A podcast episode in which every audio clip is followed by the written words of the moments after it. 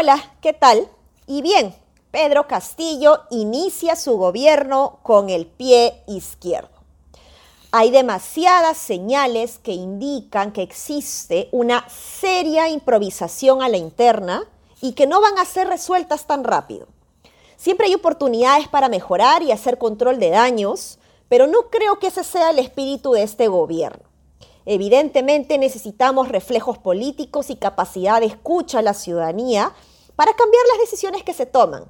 Pero pareciera pues que a la interna hay serios problemas de gobernabilidad que van a ser, a mi juicio, la gran causa de que Pedro Castillo no pueda terminar su mandato de cinco años. Frente a todo esto, el Congreso tiene hoy la oportunidad de recuperar la confianza y legitimidad que ha perdido en los últimos años por parte de la ciudadanía.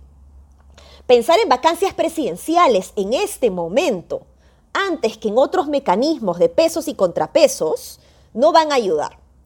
Creo que la negación de confianza en un momento como este, con, los antecedentes que tiene el presidente del Consejo de Primer Ministros, pues eh, es importante. Sin duda hay un cerrón de razones para no dar la confianza a este gabinete.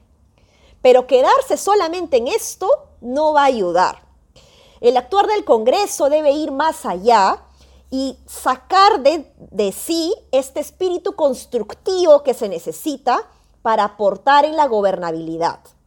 No necesitamos echar más leña al fuego en un momento como este, sino por el contrario necesitamos baldazos de agua fría al gobierno de Castillo slash Cerrón. El Congreso ahora no solo tiene esa oportunidad, sino que tiene que decidir cómo quiere quedar frente a la ciudadanía.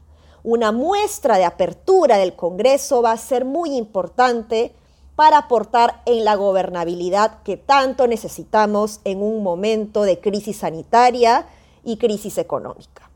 Buena semana para todos. Nos vemos.